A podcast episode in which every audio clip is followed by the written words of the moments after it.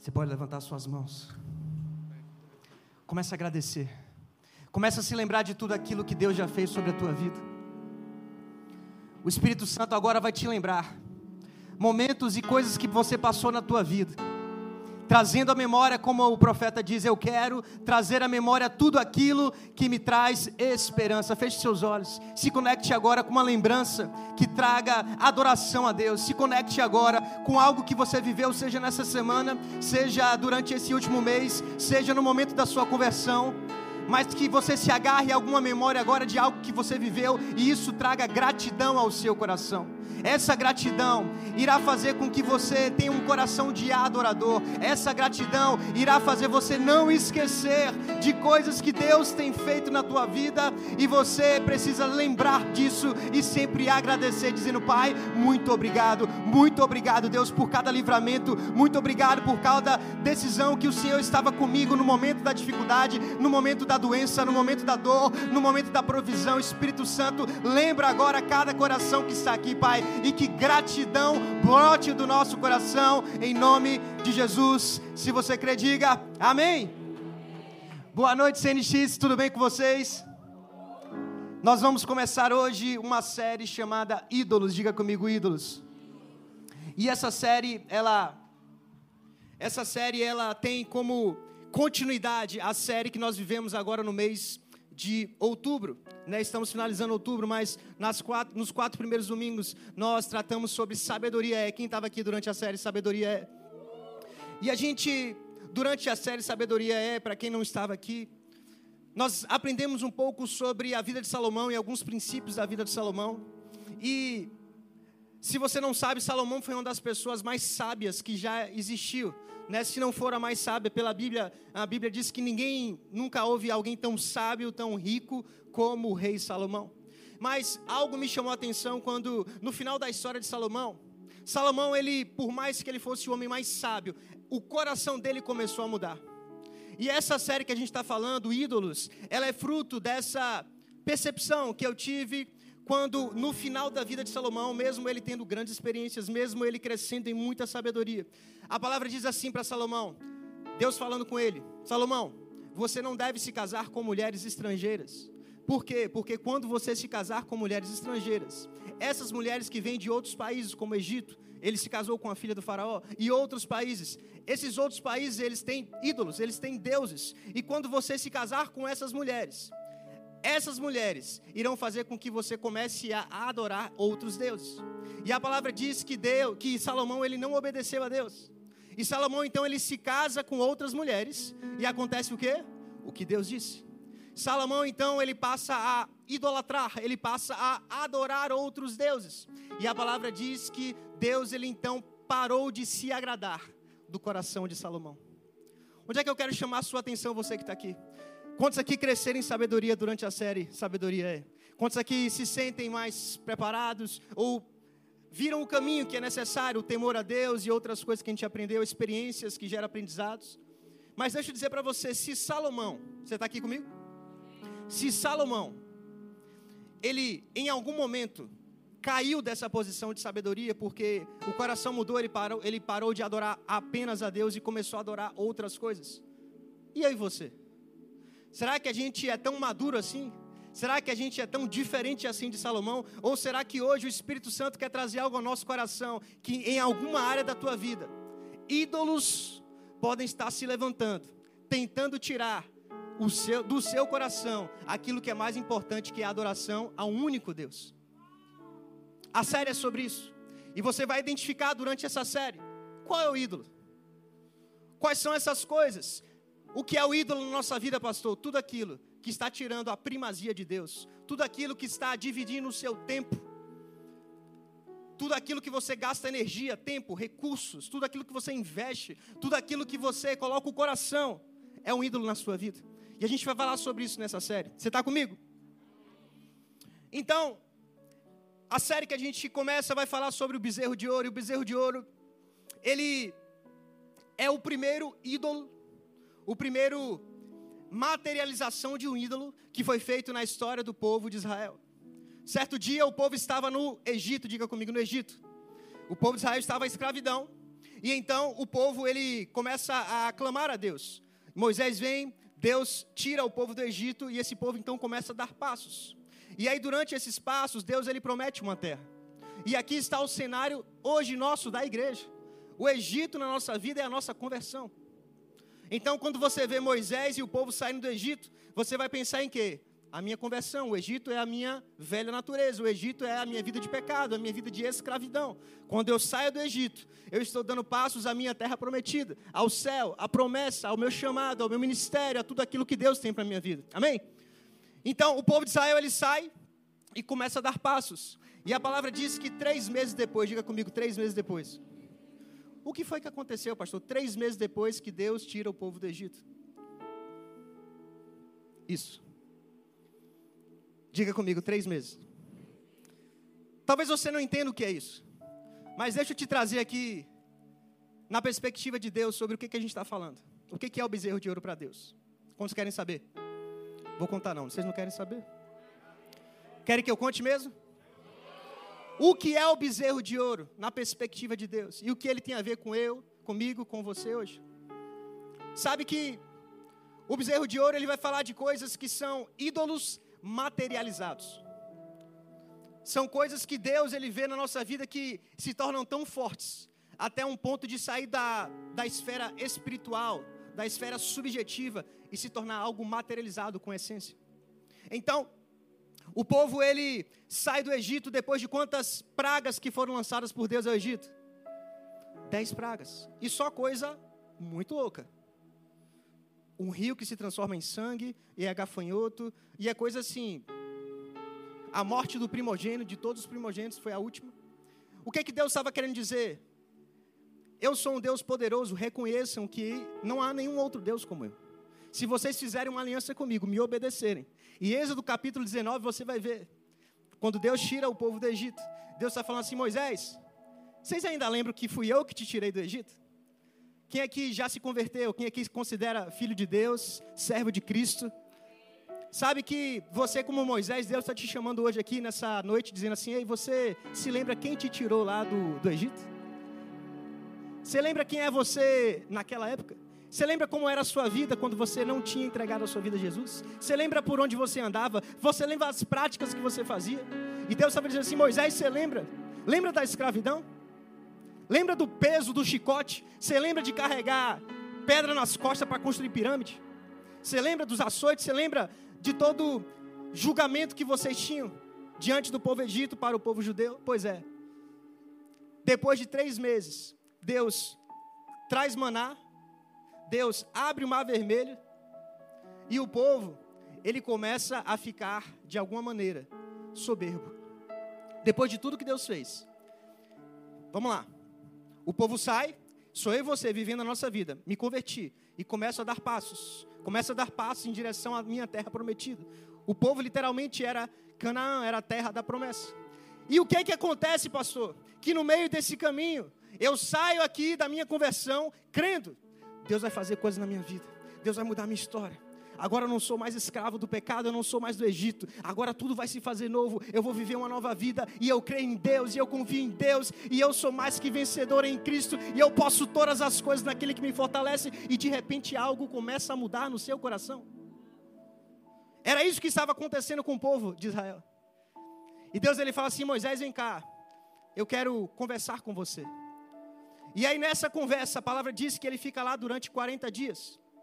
E durante 40 dias, o que você viu aqui, essa narração aconteceu. O povo, ele não quis esperar, diga comigo, esperar. O povo não teve paciência, diga comigo, paciência. Esperança e perseverança são características de quem adora a Deus. Quem adora, espera. Quem adora, confia. 1 Coríntios capítulo 13 diz que o amor ele é paciente. Ele tudo crê, tudo espera e tudo suporta. 40 dias fez com que Arão mudasse o Deus de Israel. 40 dias. Agora não era mais o Deus de Israel. O Deus, né? Jeová. Agora era um bezerro de ouro. O que foi que aconteceu nesses 40 dias? Diga comigo, 40 significa teste. E todos nós estamos vivendo esses 40 dias na nossa vida. Todos os dias nós temos testes. 40 é teste, 40 dias que Jesus ficou no deserto para ser tentado pelo diabo. 40 é o número da Bíblia que fala sobre testes. E o povo estava sendo testado em quê, pastor? Se você me adora, aprenda a esperar. Se você me adora no tempo da espera, não deixe de crer. Se no tempo da espera você diz que é meu servo, que você confia em mim, e você de alguma maneira começa a, será que Deus falou mesmo? Será que Deus já se esqueceu? Será que Deus vai fazer mesmo tudo aquilo que Ele prometeu? Será? Será? Será? Será? Será? Será que eu não posso ajudar Deus? E aí o que é que aconteceu? O povo não quis esperar. E falou o seguinte: ei, já que Deus não vem, a gente quer adorar alguma coisa. Por isso que Deus fala lá em na Bíblia sobre Mamon, né, sobre você não tem como servir a dois senhores. No nosso coração, espiritualmente falando, a gente sempre vai precisar de uma fonte de adoração. Seja Deus o diabo, seja Deus e Mamon, seja o ouro, as riquezas, ou Deus. O homem ele sempre vai precisar de uma fonte de adoração. Nós somos feitos para adorar. A pergunta nessa noite é a quem você está adorando? Quem é o seu Deus? Quem é o seu ídolo? Quem é a sua fonte de adoração? Quem é aquilo que você deposita confiança? Quem é aquilo que você espera? Quem é aquilo que te promete, você sabe, se prometeu, vai cumprir. Aí o povo diz assim: está demorando. Êxodo capítulo 33, 32, verso 1 diz assim: O povo, diga comigo o povo. Olha a voz do povo aí. A voz, a voz do povo é a voz de Deus, né? Vamos lá. Êxodo capítulo 32, verso 1 diz: O povo, ao ver que Moisés fazia o quê? Demorava. Demorava a descer do monte, estava na presença e o povo não tinha paciência. Juntou-se ao redor de Arão e lhe disse: Arão era o líder, né? No momento, irmão de Moisés, e disse assim: Venha, faça para nós deuses que nos conduzam, pois a esse Moisés, o homem que nos tirou do Egito, não sabemos o que aconteceu. Respondeu-lhes Arão: Tirem os brincos de ouro de suas mulheres, dos seus filhos e de suas filhas e tragam a mim. Todos tiraram seus brincos de ouro e os levaram a Arão. Ele os recebeu, os fundiu, transformando tudo em quê? Transformando tudo em ídolo, que modelou como uma ferramenta própria, dando-lhe a forma de um bezerro. Então disseram: Eis aí os seus deuses, ó Israel, que tiraram vocês do Egito. Eu vou te provar pela Bíblia que assim como a falta de paciência, a falta de fé materializou em um ídolo chamado bezerro, na nossa vida existe muita falta de paciência, existe falta de fé. Talvez não seja um bezerro que está materializado, mas sejam outras coisas. Eu vou te provar que isso existe. E você vai identificar qual é o seu bezerro. E Deus falou comigo: Você sabe por que eles fizeram um bezerro? Entenda que o início da caminhada de Israel, do povo do Egito, era o início de uma nova história. E não, não, importa quantos anos a pessoa tinha, era como se fosse um novo nascimento espiritual. Então, não importa quantos anos você tenha, quando você se converte, você começa a sua caminhada espiritual do zero. Você é agora um bebê espiritual. Nessa caminhada, três meses, começa a caminhar espiritualmente. Diz que confia, mas na hora da espera, não confia. Como é que eu sei que alguém não é maduro espiritualmente? Você diz que crê, mas na prova você não crê. Você diz que espera em Deus, porque você confia em Deus. Mas quando demora, você fala, eu vou dar o jeitinho, vou dar meu plano B. Ou seja, você espiritualmente é um bezerro. Isso aqui sou eu e você. Pessoas que imaturas na fé. Começam a jornada cristã, ou você tem mil anos de igreja, mas você não desenvolveu sabedoria, você não desenvolveu a sua fé, você não cresceu espiritualmente de alguma maneira, isso aqui representa a nossa imaturidade, a nossa falta de confiança, a nossa falta de expectativa de que aquele que prometeu, ele é fiel e não está demorando. Não está demorando se não chegou, é porque ainda não é o tempo de Deus. E foi isso que Deus me mostrou. Deus estava dizendo assim: vocês, povo de Israel, vocês são como um bezerro, imaturos. Imaturos. Vocês precisam crescer. Vocês precisam lembrar. Lembra? Lembra do maná. Lembra da saída do Egito? Lembra do Mar Vermelho? O Espírito Santo está dizendo para você: feche os seus olhos. Lembra agora do livramento que eu te dei nessa, nessa vida? Lembra daquela cura que você um dia orou? Será que você já esqueceu? Lembra daquela provisão que você disse, Deus, se não chegar um, um recurso na minha vida, eu não consigo pagar aquilo, eu não tenho nem o que comer. Ei Deus, lembra daquele dia que você entregou a sua vida a Jesus e você falava, pastor, estava a ponto de desistir e Deus me alcançou. Pois é, é isso que Deus está levantando no nosso coração, igreja. Se você deixar de lembrar de tudo que Deus fez na sua vida, em algum momento você vai começar a levantar um ídolo. E esse ídolo ele vai roubar o lugar de Deus na tua vida. Diga comigo, ai de mim. E no versículo 7 de Êxodo 32 diz assim: Então o Senhor disse a Moisés: Desça, porque o seu povo que você tirou do Egito corrompeu-se. Muito depressa se desviaram, presta atenção. Deus está falando assim: ó, a questão não é você ter momentos de dificuldades na sua vida, mas foi muito depressa. Três meses. Se converteu tem três meses. Já está de novo adorando outros deuses. Já está adorando outras coisas que eu disse não faça. Mandamento número um que Deus deu a Moisés foi o quê? Qual é o primeiro mandamento de Moisés, das dez? Não adorarás outros deuses. É o primeiro. O que, é que o povo fez? Deus está dizendo assim: rapaz, foi muito rápido. Tudo bem, a gente tem dificuldade, mas Deus ficou pasmo, muito rápido daquilo que lhes ordenei, e fizeram ídolo em forma de bezerro. Curvaram-se diante dele, ofereceram-lhe os sacrifícios, e disseram: Eis aí, Israel, os seus deuses que vocês tiraram do Egito. Deixa eu te dizer, deixa eu te dizer algo. Essa história, a idolatria, ela é tão sutil que você fala assim, pastor, eu tenho certeza que não tem um bezerro de ouro na minha casa. Na minha também não tem um bezerro de ouro. Mas na minha pode ter Instagram. Na minha pode ter dinheiro. Na minha pode ter um filho, na minha pode ter uma esposa, na minha pode ter um trabalho, um emprego, uma faculdade, um título, um diploma. Na minha pode ser assim, eu creio em Deus. Mas eu também acredito que o dinheiro abre muitas portas. Eu creio em Deus, mas eu acredito que conhecer o network, ele dá uma ajuda para Deus. Na minha, eu creio em Deus, mas é bom ter um bom plano de saúde. Eu creio em Deus, mais, mais, mais, mais. Pastor, é só um. É só um seguro. Eu creio, pastor. Você está aqui comigo já foi? Não estou dizendo que você não pode ter plano de saúde, amém? Nem que você pode ter dinheiro.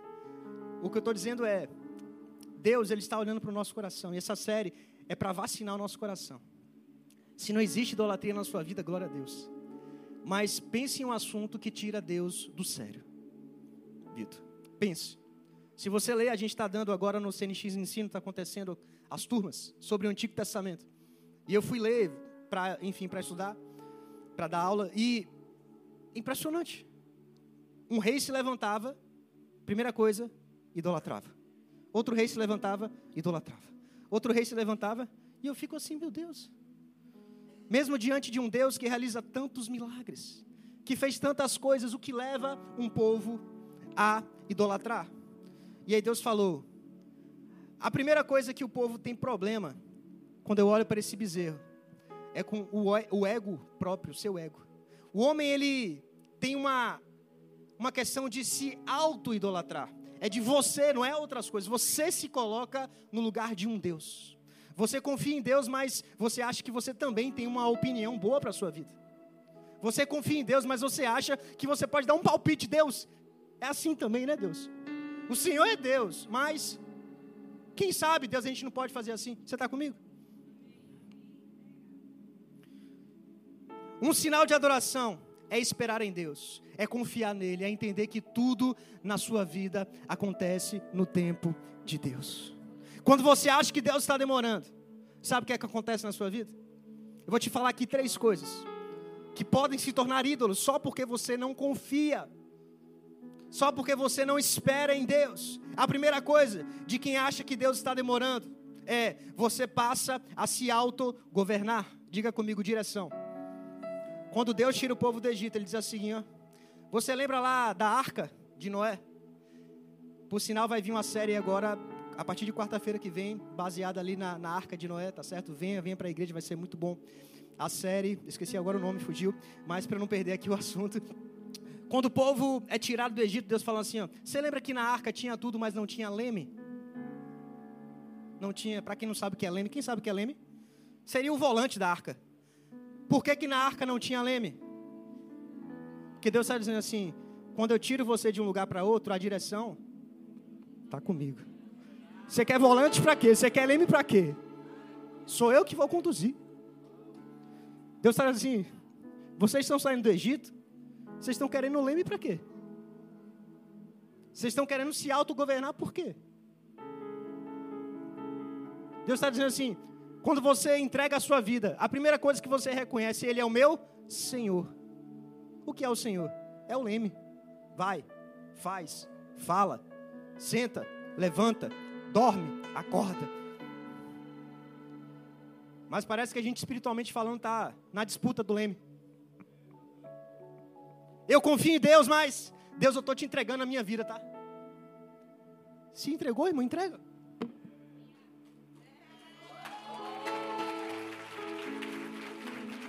Deus, eu confio que você vai prover, mas segura. Deus fala dê, mas vai faltar, Deus. Dê. Deus, você tem certeza? Misericórdia, eu acho que não é Deus, eu vou orar. Deus está mandando eu dar, mas eu não sei, eu vou orar. Eu confio em Deus, mas eu aprendi algo com o meu avô, eu vou falar isso para os meus filhos, independente do que Deus acha, eu vou ensinar porque é assim que eu acredito. Ou seja, de alguma maneira nós queremos dividir o leme com Deus, ou seja, autogoverno. E foi assim no Éden, desde o princípio.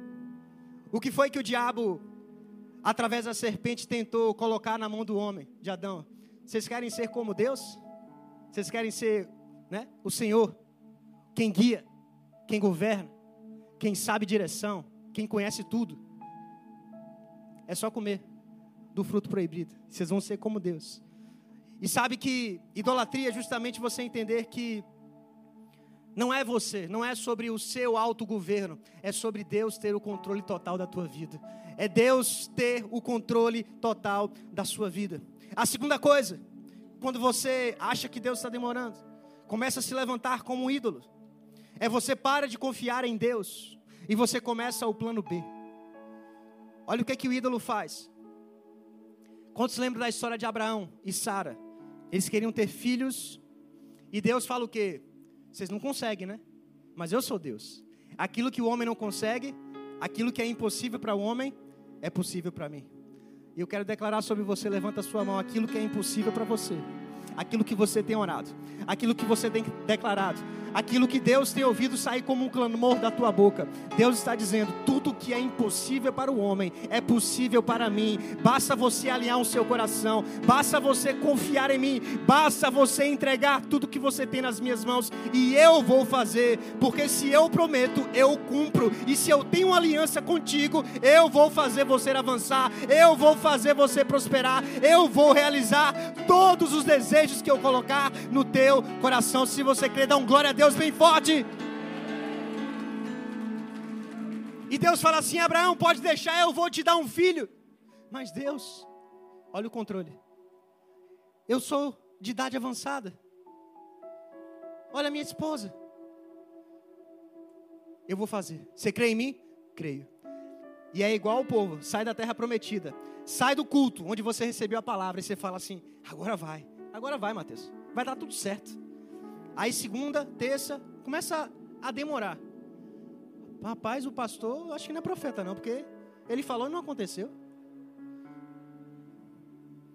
Mas é assim? Tem coisa que a palavra diz, Jesus falou, o pastor Jário falou isso aqui na quarta. Jesus falou para a figueira, né? Seca.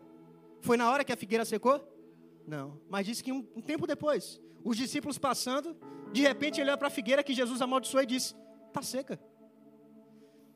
Ei, vai ser assim na tua vida. Muitas palavras você vai receber aqui. Pastor, por que, que às vezes não acontece um milagre instantâneo? Porque Deus ele quer testar a sua fé. Deus quer saber se você mantém a palavra, por quanto tempo que você mantém uma palavra. Por quanto tempo você confia, independente de circunstâncias. E Abraão e Sara fizeram assim, ó Deus, eu confio em você, mas eu vou te ajudar, eu vou ajudar Deus. Ô Sara, chama H aí. Vamos ajudar Deus, porque Deus prometeu, mas está demorando. E aí, eles fazem um plano B. E de repente vem um filho chamado Ismael. Ismael foi o ídolo. Escute, um filho, talvez seja o seu. Ismael foi o ídolo que Abraão e Sara levantaram. Qual é o problema de você levantar um ídolo como esse? A promessa era Isaac. E de fato Deus cumpriu a promessa. Mesmo você levantando ídolos, Deus é Deus, graças a Deus. Ele é misericordioso, Ele é longânimo, Ele espera. Deus espera, a gente não espera. Deus é paciente, Deus é longânimo, a gente não. Israel, desculpa, é, Isaac foi a promessa, chegou, mas Ismael, ele foi o ídolo que foi levantado. E qual é o problema da idolatria nesse sentido? Vocês estão acompanhando aí a guerra de Israel? Você sabe onde é que começou essa história? Quando Abraão e Sara disseram assim: Eu confio em Deus, mas eu vou queimar etapas, eu vou adiantar processos. Eu confio em Deus, mas está demorando muito tempo, Deus. Eu vou, ó, eu vou adiantar um pouquinho porque eu não quero esperar mais, eu quero agora. Se você que diz se é agora ou não, você é o Senhor e Ele é o teu servo. Se você fala assim, Deus é agora, é igual a Cristal, minha filha de três anos. Eu quero agora, é agora. É um bezerro, um menino, criança, imaturo. Quanto mais você amadurece, Deus, eu, eu creio, está nas suas mãos, Deus. Está nas suas mãos. E vai chegar gente ao seu lado e dizer: Deus não falou. O que é isso? Um teste. Um teste. Quem crê, a palavra diz: crês e verás a glória. Ismael então é um ídolo. Esse ídolo gerou guerra gerou duas nações. O que você está vendo hoje de Israel, quantos anos tem depois de Ismael e Isaac ser gerado? Milhares de anos. Um ídolo foi levantado naquela época. E a palavra diz por causa de uma idolatria que se levantou. O povo de Israel nunca mais teria paz até Jesus voltar. Por causa de um ídolo que se levantou, de alguém que não esperou, que não confiou em algo que Deus prometeu. Deixa eu dizer para você. Quantas guerras você está vivendo porque levantou um ídolo? Por não confiar em Deus, por não esperar o tempo que Deus disse que ia te dar. E aí você for, hoje fala assim: Deus, que luta a minha vida. Porque de repente, Ismael foi levantado, o bezerro de ouro foi levantado. Eu não sei qual é o nome do seu ídolo, mas algo que diz assim: Eu confio em Deus, mas eu vou adiantar um processo, eu vou queimar etapas. E quem queima etapas não vive o processo de Deus. Quem queima etapas quer acelerar coisas, não tem o caráter forjado, não tem a fé testada. E quando você não tem a fé testada, você não consegue receber nada de Deus, porque tudo que Deus tem é pela fé. O justo viverá pela fé. E quem, tem, quem retrocede na fé não tem como receber nada de Deus. Você só recebe algo de Deus quem persevera. A palavra diz assim, ó, no fim, quem perseverar, eu tenho uma coroa. Quem quer receber a coroa?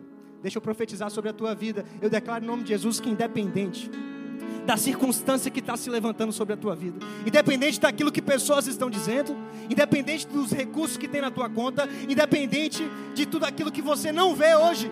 O Espírito Santo está fortalecendo o teu interior. O Espírito Santo está te exortando, está fazendo algo ser fortalecido. A tua fé está sendo fortalecida nessa noite, porque Deus está dizendo assim: "Ei, aquilo que eu prometi, eu vou cumprir". E a primeira coisa que eu te prometi foi salvar a tua vida do inferno. E a tua vaga, a tua casa, a tua morada já está pronta, porque eu vou para o Pai e na casa do meu pai tem muitas moradas, e a sua casa, filho, está preparado. Mas não é só isso que Deus tem para a tua vida. Deus tem uma coroa, Deus tem pedras preciosas, e essas pedras são tudo aquilo que você perseverou, tudo aquilo que você teve paciência, tudo aquilo que você não levantou. Um outro Deus, tudo aquilo que você não fez no lugar de Deus. E Deus diz assim: Você confiou em mim, filho, você soube esperar o tempo certo. Ei, toma a tua coroa, toma a tua coroa e vem para a glória desfrutar tudo que eu tenho para a tua vida. Aleluia. A terceira e última coisa de quem não sabe esperar e levanta ídolos, quem não confia, confia, mas confia também em si mesmo. É você se tornar mais submisso às pessoas do que a Deus. A palavra diz assim: ó, que o povo chegou para Arão. Arão, adianta o lado, Arão. Quem aqui é líder? Seja da sua casa, da sua empresa, líder de GC, líder de departamento ou líder da tua vida Quem aqui lidera a sua própria vida, pelo menos? Nem todos levantaram a mão, misericórdia. Se, você não lidera a sua própria vida, é isso aqui. Ó. Tem alguém que está mandando na sua vida. Aí você pergunta assim: por que está tudo ruim? Porque nem você toma conta da sua vida. Você está entregando o controle e não é para Deus, não. É para a rede social. É você que. A primeira coisa que você faz quando acorda, eu tive que me policiar. Não precisa levantar a mão, senão muita gente vai pecar aqui, tá certo? Não levante a mão. Mas quantos aqui, não levanta a mão. Quantos aqui, quando acorda, a primeira coisa que você faz é olhar o celular?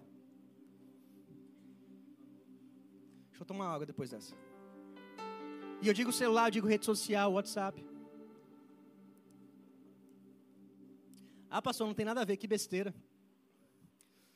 Um amigo pastor meu disse que na porta do céu, na entrada, em vez de ter é, sem, é, seja bem-vindo no, no, inferno, não vai ter seja bem-vindo. Vai ter isso aqui, é besteira. Tem nada a ver. Na porta do inferno, assim, é besteira, não tem nada a ver. Porque tudo que é de Deus para a tua vida e você não quer, você fala, isso é besteira e não tem nada a ver.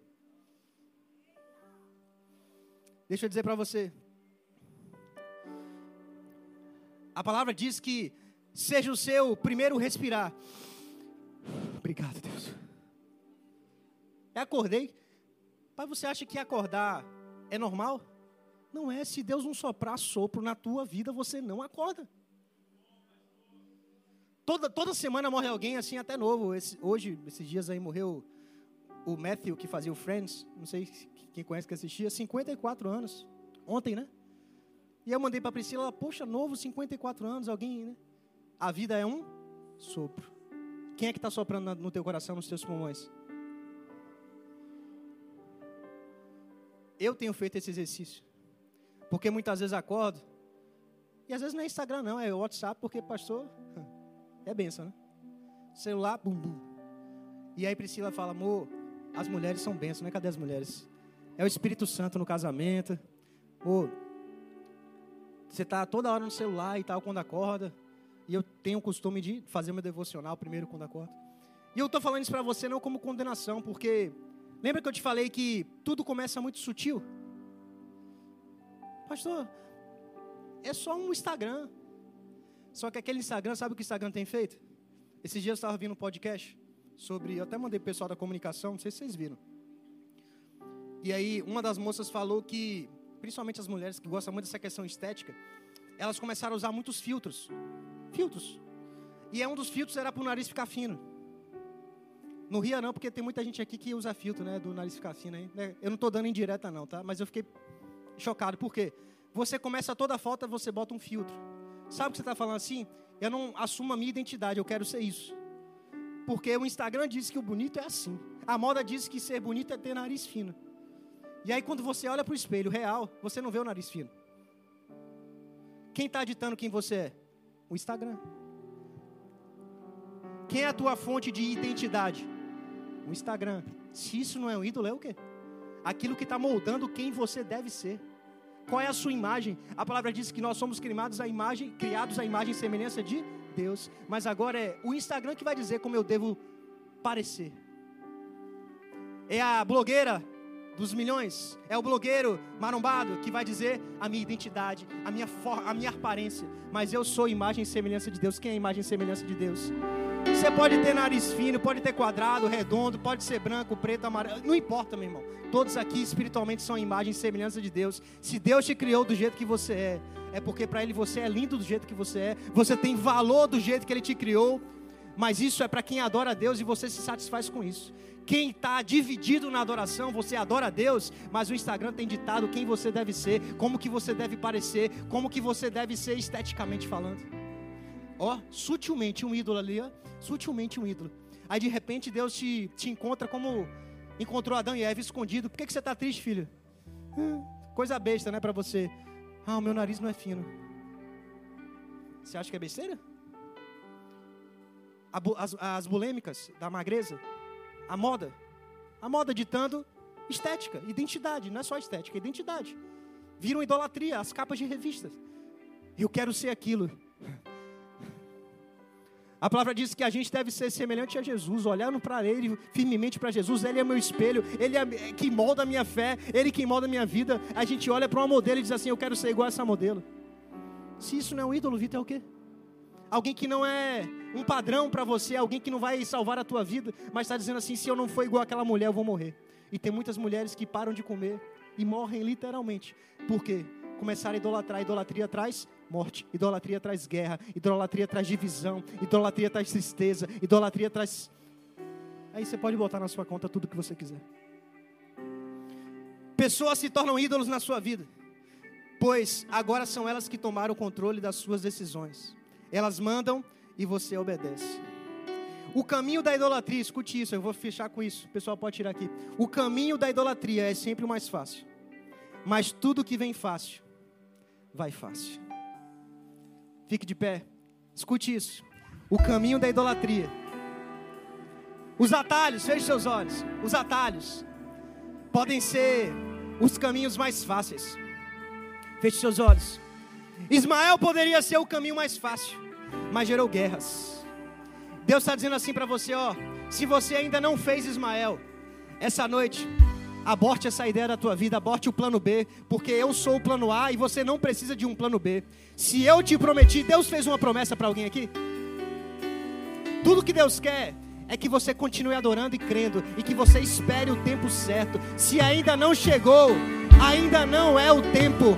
Ei, se você está vivendo guerras por causa de Ismael, Deus está dizendo assim: assim como eu dei uma nova chance para Abraão e Sara, eu vou te dar uma nova chance. Eu vou te dar Isaac, eu vou te dar a tua promessa, eu vou te dar aquilo que eu prometi a você.